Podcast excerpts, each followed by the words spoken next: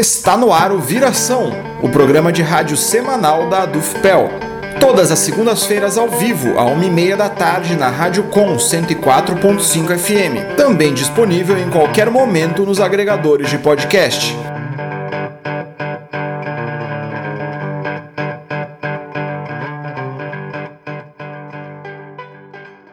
Olá, eu sou o jornalista Matias Rodrigues. Por conta da pandemia de coronavírus, o Viração não está sendo apresentado ao vivo no estúdio da Rádio Com por tempo indeterminado. Desejamos que a situação melhore e que em breve possamos retomar nossas atividades normalmente. Ainda assim, a Dufpel resolveu manter a periodicidade do programa. Esperamos que o Viração possa servir para nossos ouvintes, tanto como fonte de informação de qualidade, quanto para desopilar um pouco nesse momento. Eu, Matias, estou apresentando e editando o programa de casa e esperamos que todos os nossos ouvintes que assim possam façam o mesmo. Fiquem em casa para contribuir para que a propagação do vírus seja a mais lenta possível.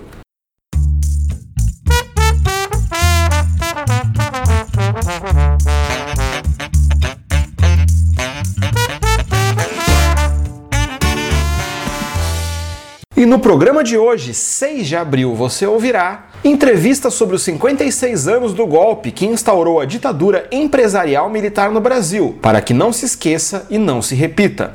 A Dufpel fortalece ações de prevenção ao coronavírus e doa materiais para as unidades de saúde vinculadas à UFPEL. Reportagem sobre o uso de máscaras durante a pandemia de Covid-19. E uma reportagem sobre os idosos e o coronavírus.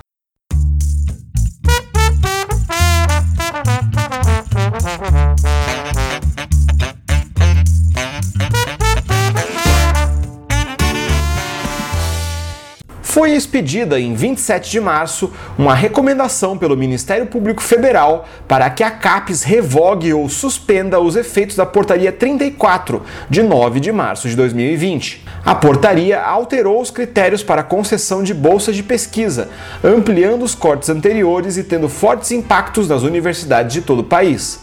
Na UFPEL, resultará na redução de 15% das bolsas.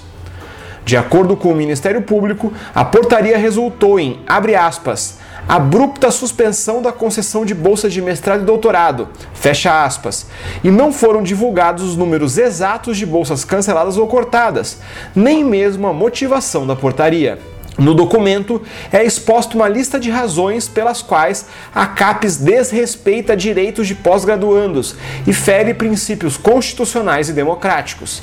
Destacam-se o direito à educação, o direito à transparência dos atos do poder público e o direito adquirido. Dois projetos de decreto legislativo estão tramitando para suspender a portaria na Câmara dos Deputados e no Senado. Na última semana, um projeto foi apresentado pela deputada federal Margarida Salomão, do PT de Minas Gerais. No Senado, o projeto foi apresentado por Humberto Costa, do PT de Pernambuco. Enquanto isso, a Associação Nacional de Pós-Graduandos convoca todos e todas a permanecerem mobilizados junto às suas instituições de ensino para pressionar o governo a recuar na medida. Mais um panelaço contra Bolsonaro tomou as janelas do país no dia 31 de março. O ato foi convocado por movimentos sociais, ativistas e entidades sindicais. O panelaço teve como tema O Brasil precisa parar Bolsonaro e mobilizou milhares de pessoas em todo o Brasil. A Adufpel está presente em novas redes sociais. Além do perfil do Facebook e do site, agora também está no Instagram e no Twitter, com notícias e coberturas das atividades. A seção sindical também criou um grupo restrito no WhatsApp, no qual não há interação, apenas divulgação das principais notícias do dia. Nos siga no Instagram e no Twitter procurando por @adufpel. E se você deseja entrar no nosso grupo de WhatsApp, mande mensagem para 5398101 0021, repetindo 5398101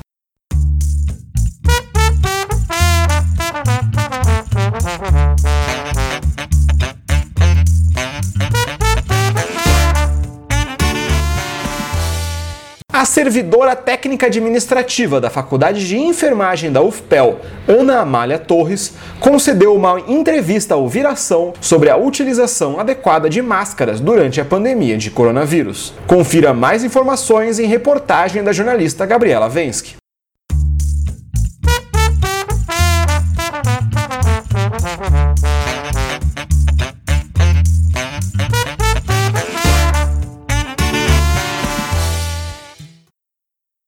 Diante de tantas dúvidas sobre a utilização adequada de máscaras durante a pandemia de coronavírus, a DUFPEL conversou com a servidora técnica administrativa da Faculdade de Enfermagem da UFPEL, Ana Amália Torres. A enfermeira também integra o grupo que tem realizado desde março capacitações sobre equipamentos de proteção individual nas cinco unidades básicas de saúde vinculadas à universidade. Ana Amália conta para que servem as máscaras e quem deve usá-las. Além disso, cita quais são os tipos mais recomendados para casos de coronavírus e para profissionais da saúde. Dentre as ações propostas para o enfrentamento da pandemia do Covid-19, destaca-se a utilização adequada dos EPIs, equipamentos de proteção individual, entre eles o uso de máscaras como barreira de proteção a utilização de máscara se faz de fundamental importância desde que utilizadas corretamente, dado as suas, suas especificidades. As máscaras, por sua vez, são uma forma de barreira física para conter as gotículas que são expelidas durante a fala, tosse ou espirro. E o mercado disponibiliza vários tipos de máscaras, sendo as mais utilizadas na área de saúde a máscara cirúrgica e a N95 também conhecida como bico de pato. Similares, como a máscara PFF2, que é um protetor facial filtrante, e outras que são confeccionadas em materiais diferentes e têm, portanto, diferentes funções. É importante destacar que o Ministério da Saúde recomenda a não utilização de máscaras pela população em geral, exceto nos casos em que a pessoa esteja tossindo ou espirrando, ou esteja prestando cuidado a outra pessoa com doenças respiratórias, e no caso de pessoas com suspeitas de Covid-19 ou com diagnósticos confirmados. Lembrando que, em decorrência da pandemia, os materiais e principalmente as máscaras estão escassas no mercado. Desta forma, é preciso conscientização para que os profissionais e as pessoas que realmente precisam não fiquem sem. A enfermeira também explica se as máscaras produzidas com tecido e outros materiais são eficientes e se há comprovação científica a respeito. Existem máscaras confeccionadas em tecidos, as quais não devem ser utilizadas por profissionais da saúde, por não oferecerem filtração bacteriológica e por não serem resistentes à penetração de fluidos. Já as máscaras cirúrgicas são confeccionadas em TNT, o tecido não tecido, para uso odontomédico hospitalar e possuem uma camada interna e uma externa e também um elemento filtrante. O TNT para o uso odontomédico hospitalar, em combinação com o elemento filtrante, tem eficiência de 95% na filtração bacteriológica por ser resistente à penetração de fluidos transportados pelo ar. Destaca-se que para a confecção de máscaras para o uso hospitalar é fundamental a utilização do material correto, que é o tecido não tecido, o TNT, para uso odontomédico hospitalar, pois o TNT utilizado para fabricação não é o mesmo comercializado em lojas de tecidos e aviamentos. E além disso, para o uso nos serviços de saúde, as máscaras devem passar por um processo de desinfecção antes do uso pelos profissionais. As máscaras N95, comumente conhecidas como bico de pato ou semelhantes, têm capacidade filtrante, ou seja, são capazes de capturar pelo filtro partículas não biológicas e de microorganismos na forma de aerossóis. Possuem de 94 a 95% de eficiência de filtração de partículas maiores que 0,3 micra e seu uso é indicado visando a proteção contra doenças por transmissão aérea e são de uso individual. A enfermeira Ana Amália Torres também conta como as máscaras devem ser utilizadas, se podem ser lavadas e como deve ser o descarte. As máscaras cirúrgicas são de uso individual e único, devendo ser descartadas após o uso e retiradas da face sem encostar a parte externa da máscara para que as mãos não sejam contaminadas. O Ministério da Saúde, na nota técnica 05 de 2020, indica que, excepcionalmente, em situações de carência de insumos e para atender à demanda da pandemia do Covid-19, a máscara N95 ou equivalente poderá ser reutilizada pelo mesmo profissional, desde que cumpridos passos obrigatórios para a retirada da máscara, sem a contaminação do seu interior. Com o objetivo de minimizar a contaminação da máscara N95 ou equivalente, se houver disponibilidade, pode ser usado um protetor facial, um face shield. Se a máscara estiver íntegra, limpa e seca, poderá ser usada várias vezes durante o mesmo plantão pelo mesmo profissional, até 12 horas ou conforme definido pela CCIH, Comissão de Controle de Infecção Hospitalar. Para a remoção da máscara, retire-a pelos elásticos, tomando bastante cuidado para não tocar na superfície interna, e o acondicionamento deve ser realizado em um saco ou envelope de papel com os elásticos para fora, para facilitar a retirada da máscara. A máscara já utilizada não deve ser colocada em saco plástico, pois ela poderá ficar úmida e potencialmente contaminada. Independente do tipo de máscara, elas precisam ficar adaptadas ao rosto de forma a ficar totalmente vedada. Recomenda-se então que os profissionais da saúde não usem barbas, pois ela impossibilita a adaptação da máscara ao rosto, diminuindo sua capacidade de proteção. Por fim, a enfermeira comenta o posicionamento do presidente Jair Bolsonaro frente às medidas de prevenção, sendo até mesmo contrário ao isolamento social. Há de se considerar que a evolução da pandemia no Brasil ela é muito preocupante e que as estratégias de prevenção da disseminação desse vírus devem ser prioridade nesse momento. Assim, bem como o isolamento social, quanto as medidas preventivas, né, e o uso racional e adequado dos EPIs, para que, ao meu ver, na melhor das hipóteses, das hipóteses, consigamos minimizar o colapso do sistema de saúde. No entanto, não é isso que a gente tem observado, né? Uh, informações e, ação, e ações divergentes dessa perspectiva vêm sendo demonstradas pelo governo.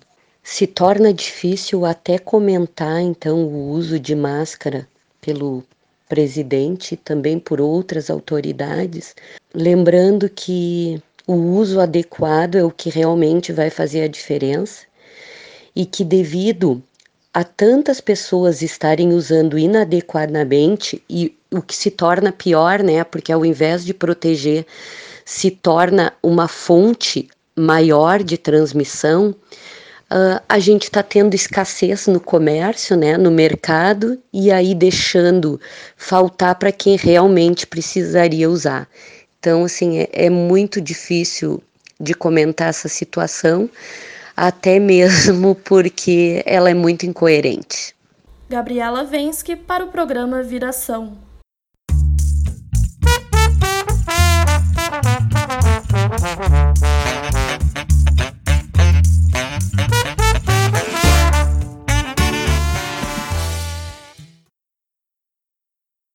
Você está ouvindo o Viração, o programa de rádio da Adufpel. Ao longo das últimas três semanas, a Adufpel tem fortalecido a divulgação de informações sobre o coronavírus e realizado ações junto às unidades básicas de saúde da UFPEL. Confira em reportagem a seguir mais sobre o tema.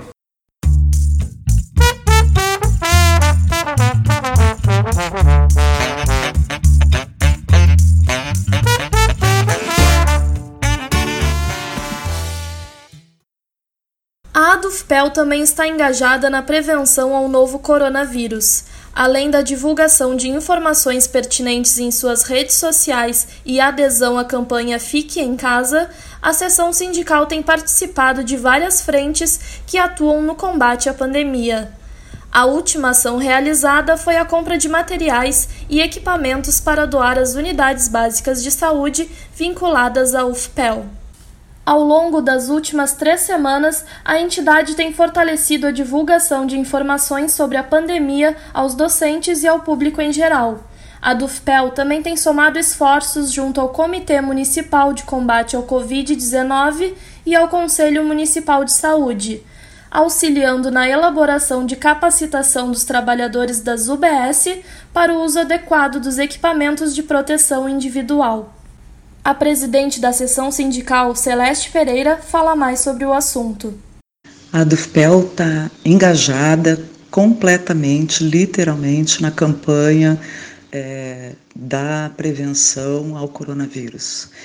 Nós temos estado em várias frentes tentando auxiliar da forma como é possível. Né? Então, do ponto de vista da nossa comunicação, nós temos é, centrado na campanha da prevenção, no fique em casa, na importância da higienização, na medida das possibilidades das diversas é, das diversas formas como a população é, consegue responder a isso, né? Temos participado do Comitê Municipal de Combate ao Coronavírus, tanto na, na colaboração para elaboração dos, das capacitações que estão sendo feitas nas unidades de saúde para o uso mais correto e mais adequado dos equipamentos de proteção individual, como também é, na compra de alguns materiais e equipamentos que estão sendo utilizados ou que serão utilizados nesses próximos dias, né? Então, nós compramos máscaras, compramos aventais, compramos termômetros de infravermelho, ajudando no suporte para as unidades para que façam é, a montagem dos gazebos externamente às unidades de saúde para fazer ali a triagem. Né? É, colocamos faixas nas unidades de saúde vinculadas à Universidade Federal, tudo no sentido de fazer com que a população é, compreenda a gravidade do momento que a gente está passando e adote as medidas mais seguras que lhe garantam o máximo de proteção para a gente poder avançar e passar esse momento tão difícil que a gente vem vivendo. A diretoria da Dufpel também enviou na manhã do dia 31 de março aos sindicalizados uma nota na qual destaca as ações para o enfrentamento ao Covid-19 na cidade de Pelotas. Segundo a diretoria, vencer a pandemia é possível, mas para isso é, abre aspas, necessário que sigamos as orientações das autoridades científicas e políticas no campo da saúde Tão logo consigamos superar esse atual momento de crise, esperamos abraçar cada um e cada uma em nossa casa, em nossa sede. Fecha aspas. A nota na íntegra está em nosso site. Acesse em www.adufpel.org.br. Gabriela Vensky para o programa Viração.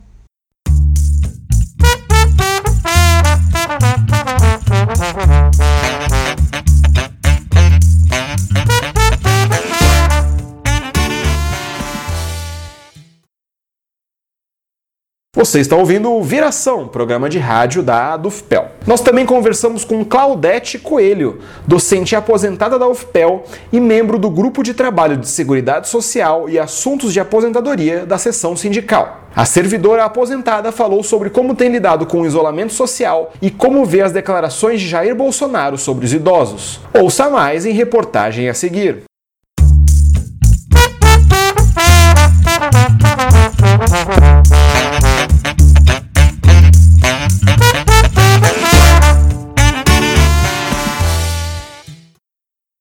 Ao defender o fim do isolamento social durante a pandemia de coronavírus, Jair Bolsonaro ataca e ofende a população idosa do país, tratando-a como descartável e como um problema para a economia brasileira. O presidente chegou a afirmar que, abre aspas, a gripezinha, fecha aspas, apenas matará os mais velhos e que por isso o país deve voltar a trabalhar. O presidente da República já havia demonstrado o desprezo aos mais velhos com uma série de medidas que retiraram seus direitos, como a reforma da Previdência.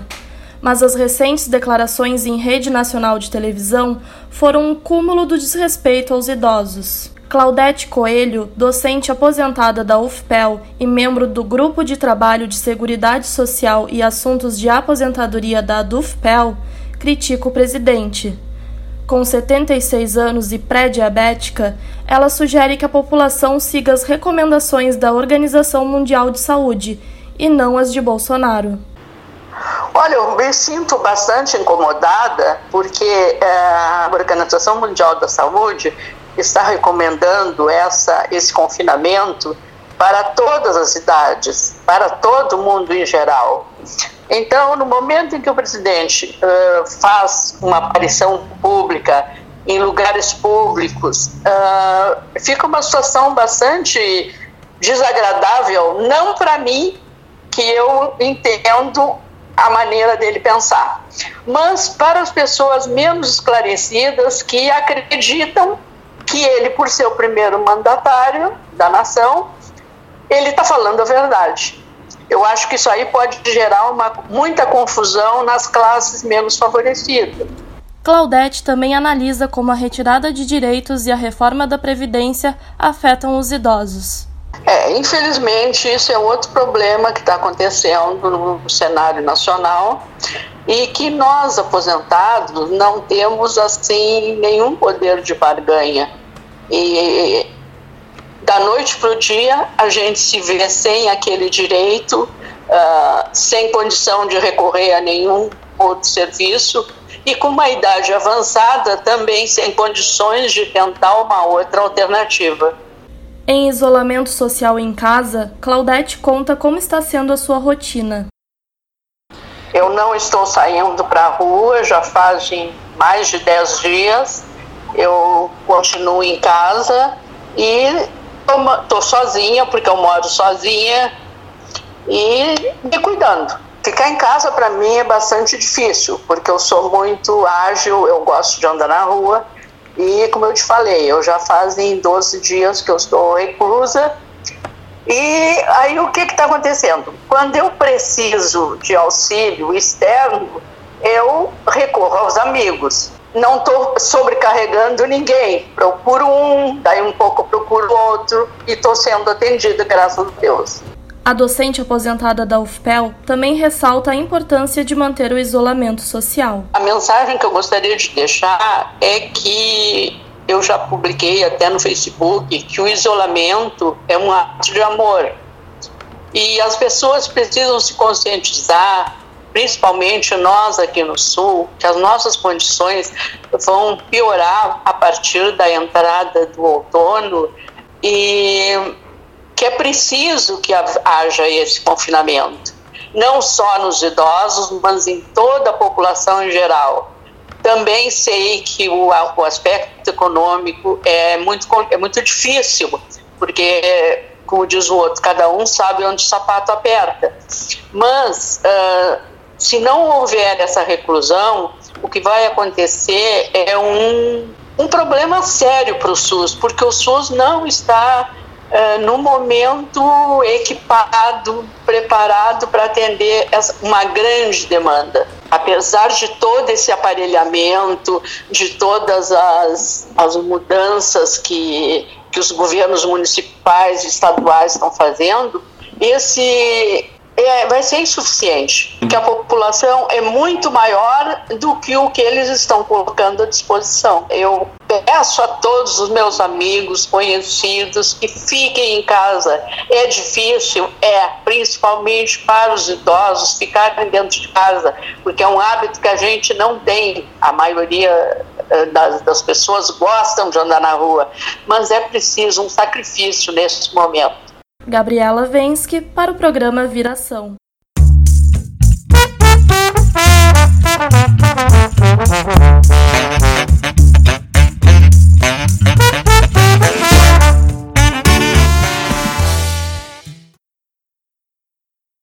Você está ouvindo o Viração, programa de rádio da ADUFPEL. Vamos agora à entrevista da semana. Em 1 de abril de 2020, completaram-se 56 anos do golpe que instaurou a ditadura empresarial militar no Brasil, que durou de 64 a 85. No momento em que o presidente e o vice-presidente da República celebram o regime que condenou milhares de brasileiros à morte, à tortura, à prisão e ao exílio, ganha ainda mais importância relembrar, debater e criticar a ditadura para que não se esqueça e para que não se repita. Sobre o assunto, o Viração entrevistou Alessandra Gasparotto, docente do curso de História da UFPEL e militante do Instituto Mário Alves, que estuda e pesquisa o período da ditadura. A professora traçou paralelos entre o que houve em 1964 e o momento político pelo qual o Brasil passa nos últimos anos. A entrevista foi realizada por telefone. Confira a seguir.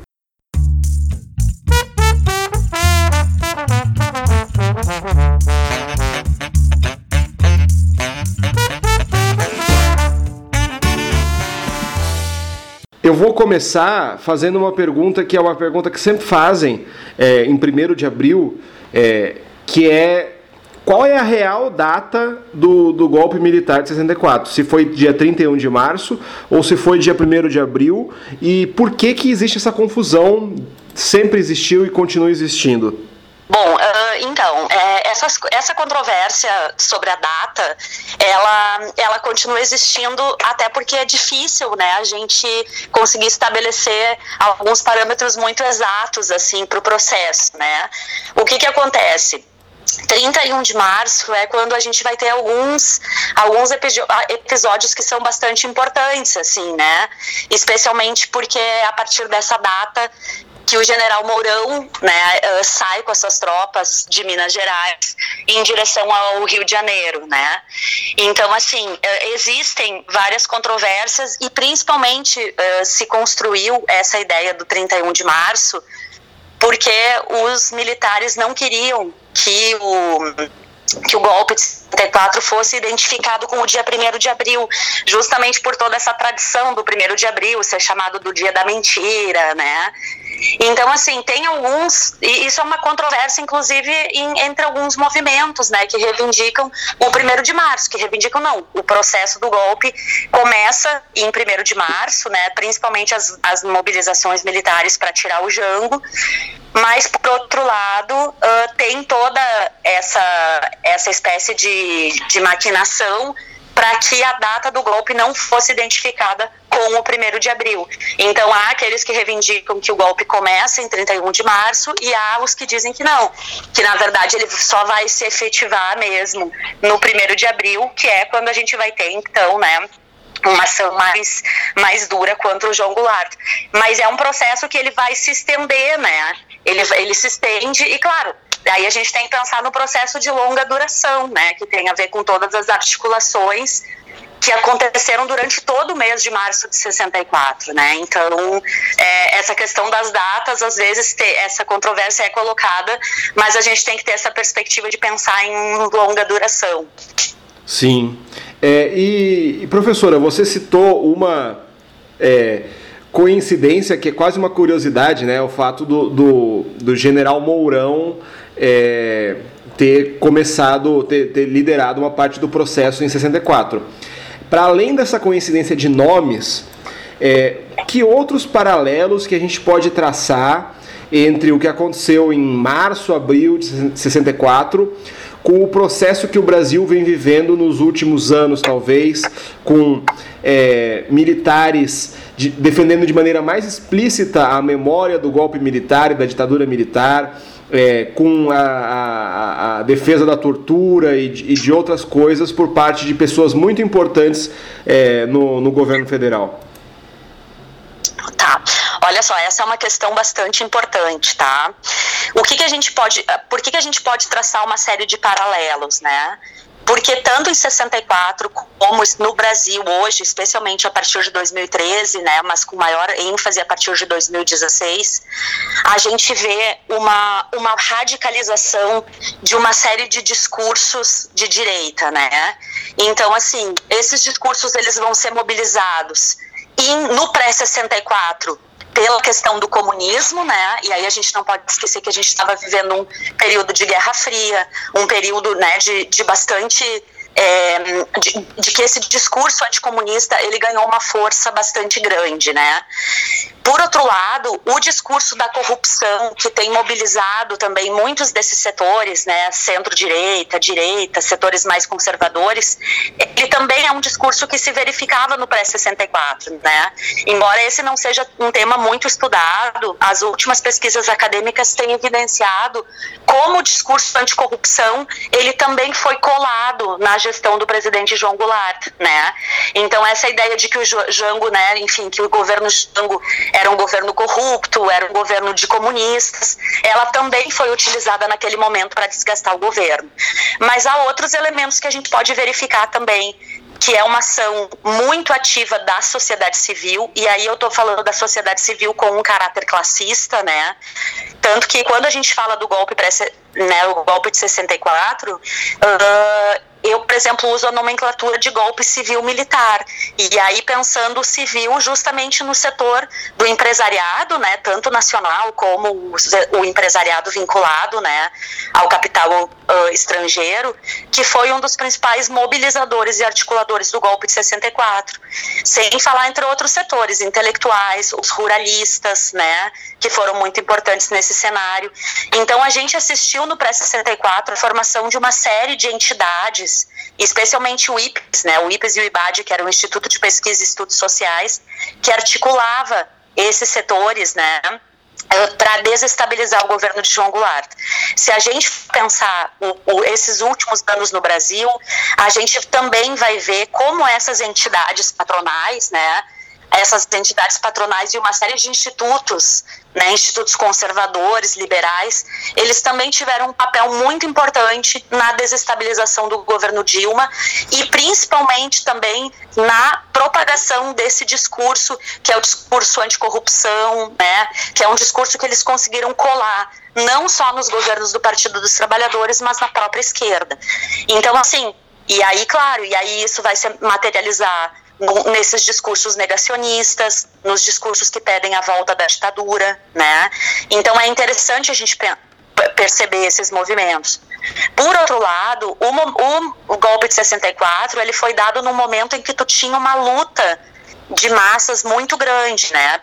63, 64, o início da década de 60 ele é marcado por muitas mobilizações, tanto no campo como na cidade, né? No campo a gente vai ter as ligas camponesas, a emergência da bandeira da reforma agrária com muita força, né? E a gente vai ter também um, um, um, sindicalismo urbano, né, os trabalhadores da cidade também muito mobilizados. Então era um momento em que as reformas de base, os discursos em torno de uma transformação mais é, intensa na estrutura da sociedade brasileira estava colocado, né?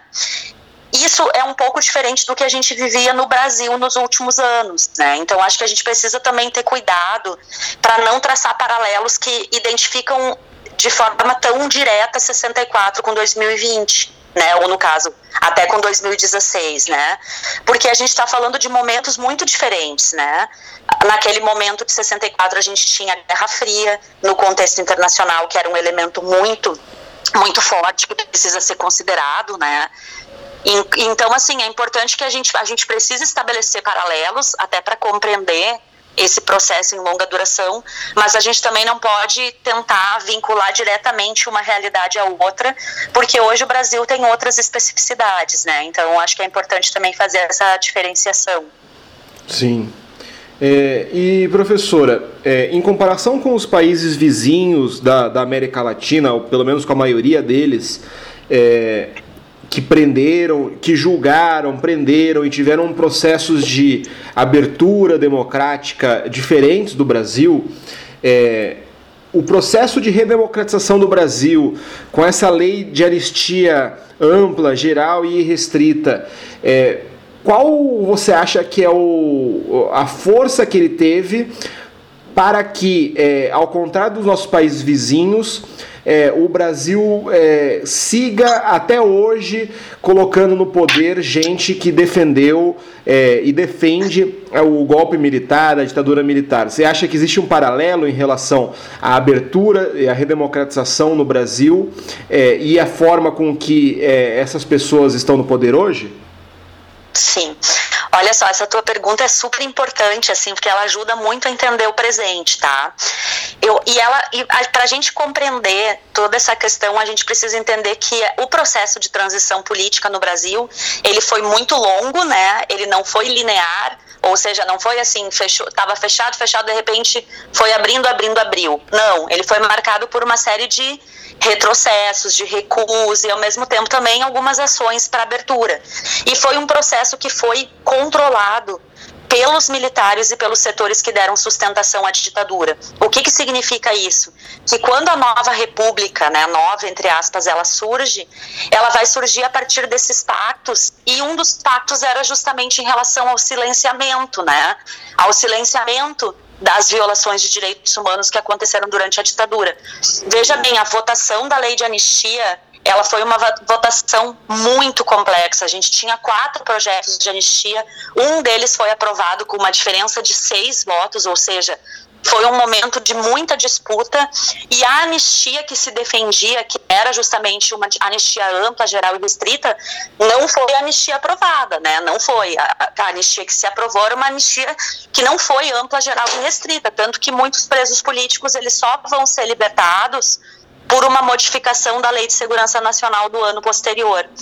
Então, o que, que acontece? A partir dessa lei, que não, né, da lei de anistia, que não foi ampla, geral e restrita, né, para aqueles setores que tinham sido perseguidos, né, pelo Estado brasileiro, ao mesmo tempo, a interpretação que se deu para a lei de anistia, né, especialmente em função do, do que eles chamam de crimes conexos, garantiu que muitos militares, policiais, civis também que participaram das ações de tortura, de repressão, eles também acabaram sendo anistiados. Essa é a interpretação que perdura no Brasil até hoje, né? Então, veja bem, tu tem uma série de agentes públicos, né, que foram identificados, que estão identificados com a repressão, com a tortura, com o desaparecimento, né, de cidadãos brasileiros e eles não, não foram punidos, não foram julgados.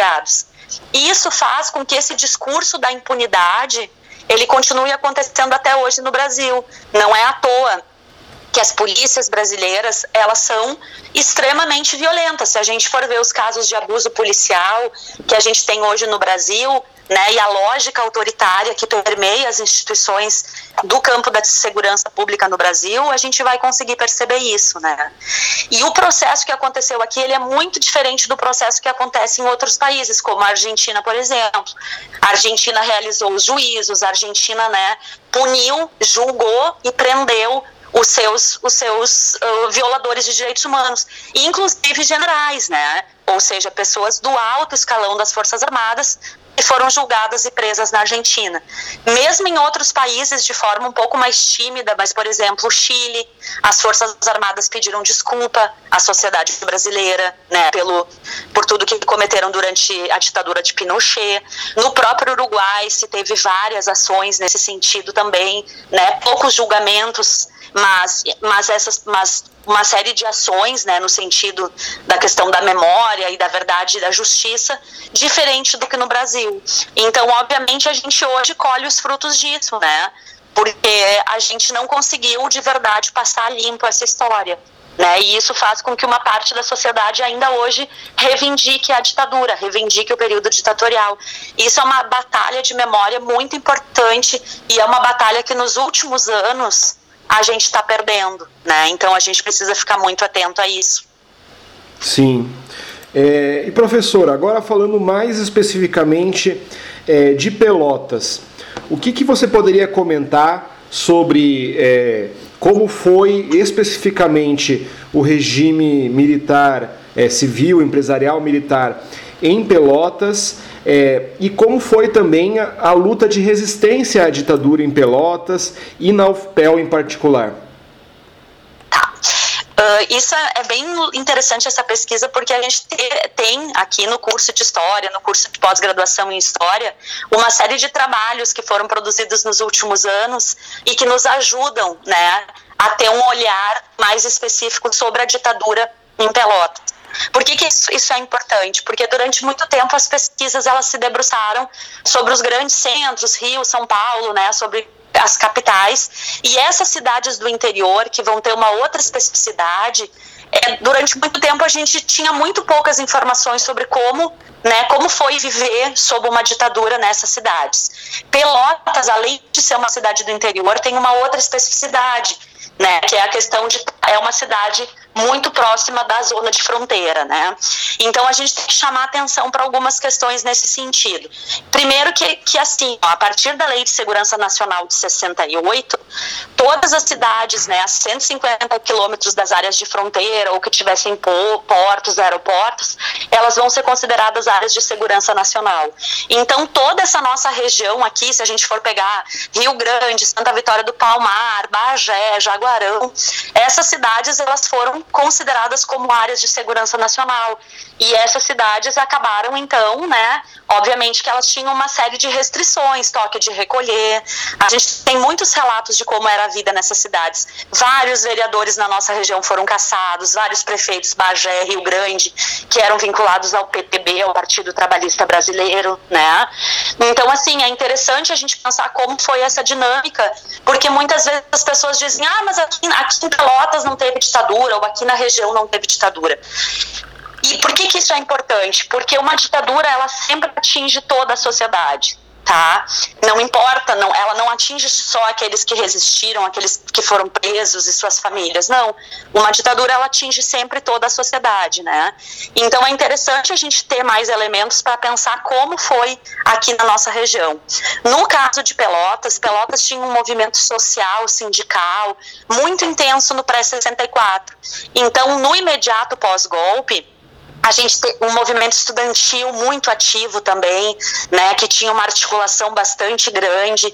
Então, no imediato pós-golpe, a gente vai ter uma série de prisões né, e perseguições desses militantes aqui em Pelotas. Então, a gente tem alguns episódios que são mais conhecidos, né, que, que, vão, que vão justamente ser, ter uh, essas prisões desses militantes aqui na nossa cidade, né?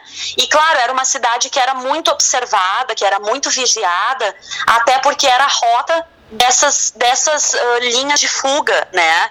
Desses, dessas linhas de resistência que se forjaram aqui na nossa região. A gente tem um, um, trabalho de mestrado muito interessante da Marília Brandão, que vai falar um pouco, né, dessas rotas do exílio, que é justamente as rotas que se forjaram aqui na nossa região para conseguir salvar militantes da repressão, né? Então, Pelotas era uma cidade que tinha uma era muito vigiada nesse sentido, né? E outra questão interessante é isso que tu falaste sobre a UFPEL, que tu perguntaste, né? A gente também já tem estudos sobre a UFPEL e aqui na UFPEL foi criada pelo governo uma ASE, que é como a gente chama Assessoria de Segurança e Informação, que eram órgãos vinculados ao SNI que foram criados em diferentes universidades do país. Então, assim, essas ASES, elas vigiavam professores, vigiavam estudantes, né? E a gente teve uh, pessoas dentro da universidade também bastante vinculadas com a ditadura que faziam, então, esse papel, né? Uh, de, de dedurar, de vigiar professores, de vigiar estudantes. Nós tivemos duas levas de expurgos na universidade, né? Nós tivemos em torno de oito professores, se não me engano, oito ou nove professores que foram expulsos, que foram expurgados. Uma primeira leva no imediato pós-golpe, né? E depois uma segunda leva após o AI-5, em 68. Então, assim, isso é importante. E a gente teve estudantes expulsos também, servidores, técnicos, administrativos. Isso é importante porque ajuda a gente a ter essa dimensão do alcance da ditadura e como a repressão né, ela vai atingir diferentes setores sociais, né? Às vezes a gente acha, ah, não, só foi atingido quem lutou, quem foi para a luta armada. Não, né? Uh, as no, os novos estudos sobre a ditadura que foram forjados, especialmente a partir da Comissão Nacional da Verdade, eles vão mostrar o alcance da repressão, como ela atingiu a população negra, a população LGBTT, né? A população camponesa também, que é bastante ignorada durante né, nos estudos. Então, isso é importante para a gente ter uma real noção do que foi o alcance da repressão. Sim. É, professora, já indo para o final da entrevista, é, fazendo mais um paralelo com o momento atual, é, você citou é, durante o período, da ditadura, é, que a UFPEL passou por um processo de censura, expurgos, expulsões. É, e hoje é, a gente vive um processo em que o, o, o, governo defende, ainda que não tenha sido aprovado isso, a ideia do escola sem partido. É, quais são as relações que a gente pode fazer é, entre a censura do regime militar, guardadas todas as, as especificidades, e essa tentativa hoje, novamente, de censurar a educação brasileira? A educação. Essa é bem, bem interessante também essa pergunta, né? O que, que é interessante quando a gente pensa na censura da ditadura, né, durante o período ditatorial, ela é uma ditadura que foi muito bem articulada né? Ela, ela atuava tanto em relação aos meios de comunicação, ou seja, ela controlava a informação que chegava para a sociedade, e também tu tinha um, um, ramo de censura muito específico que era o que eles chamavam de censura às diversões públicas. Então, ou seja, é, filmes, novelas, peças de teatro, qualquer, é, qualquer produção, né? Artística, cultural, ela passava pelo crivo da censura, né? E a gente tem ah, uma série de anedotas falando sobre a censura, a gente tem que ter um cuidado, porque o aparato de censura e de repressão é, do, do, do regime ditatorial, ele foi muito bem estruturado, e muito forte. Ele é isso, ele atinge uma camada muito, muito grande de pessoas, de órgãos, de entidades, né? Sem dúvida nenhuma. O que, é importante? A questão da escola sem partido, o escola sem partido ele surge lá no início da década de 2000, né? Ele surge em 2004, mas ele vai ganhar maior, maior força, especialmente a partir de 2013, 2014, justamente no momento em que a gente vai ter várias ocupações de escola, né? Quando a gente vai ter um movimento é, de juventude bastante forte, né?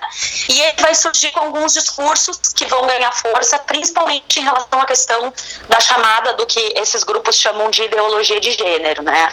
E aí também a gente pode estabelecer que está vinculado às próprias transformações, à emergência com, com, mais força do movimento feminista nesses últimos anos, né?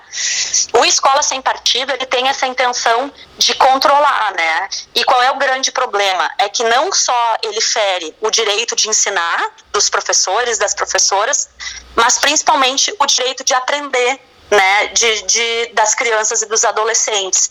Então, nesse sentido, eu acho que a gente pode traçar um paralelo, porque durante a ditadura, o governo também tinha essa preocupação em controlar o que chegava para a população, o que, que as pessoas poderiam ler, poderiam consumir.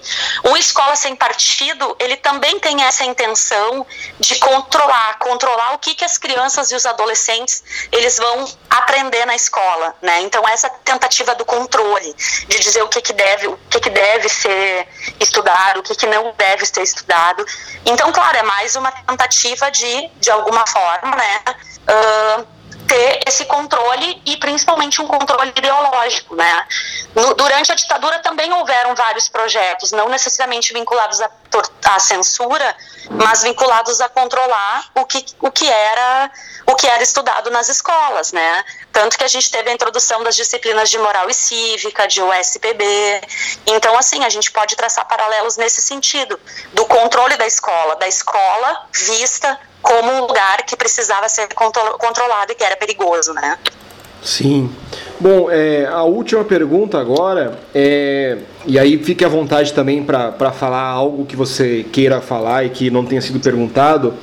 O, qual que é a importância de, no primeiro de, primeiro de abril de 2020, quase 60 anos depois do, do golpe de 64, é, a gente ainda relembrar é, debater e questionar é, o, que, o que houve no Brasil naquele período de ditadura? Tá. Assim, ó, eu acho que hoje, especialmente, né, especialmente a partir da eleição do Bolsonaro, que vai se eleger com esses discursos, né, discursos que reivindicam a ditadura e não só a ditadura, né, discursos que reivindicam é, nomes como Carlos Alberto Brilhante Ustra, que é um torturador, assim é, chamado pela própria justiça brasileira, né? Então eu acho que a ascensão do Bolsonaro e desses discursos negacionistas em relação à ditadura, eles fazem com que na própria sociedade muitas pessoas acabem reproduzindo esse tipo de discurso. E não é só um discurso que vem do governo, a gente tem uma série de, de grupos né, de de instituições que têm reproduzido esses discursos, né? Um deles é o Brasil Paralelo, que tem produzido documentários, que tem produzido material informativo com uma visão totalmente negacionista, né, em relação ao passado, ao passado ditatorial. Então a gente precisa ter muito cuidado com a questão da falsificação histórica, do negacionismo histórico, né? Ontem mesmo o vice-presidente da República, General Mourão, ele fez uma postagem reivindicando o golpe de 64, né? Reivindicando que foi o momento que os militares tiveram que intervir, né, para salvar o Brasil. E cursos eles têm lá na sociedade. Então, mais do que nunca é importante a gente faça né, que a gente informações sobre como foi o processo do golpe, principalmente por que esse golpe foi dado e contra quem ele foi dado. A quem interessava, quais interesses econômicos, né? Esse golpe ele estava vinculado. Então isso é muito importante para a gente compreender não só o nosso passado ditatorial, mas compreender que toda a nossa história recente, né, todas as nossas instituições, a nossa dinâmica social, ela é marcada por esse período da ditadura, né? A gente ainda tem legislações que são vinculadas ao período ditatorial, a gente tem instituições cuja mentalidade é muito marcada, né, por essa mentalidade ditatorial. Então, discutir hoje não é só discutir é discutir também nosso presente, né, e, e o que a gente hoje. Sim. Bom, professora, muito obrigado pela entrevista.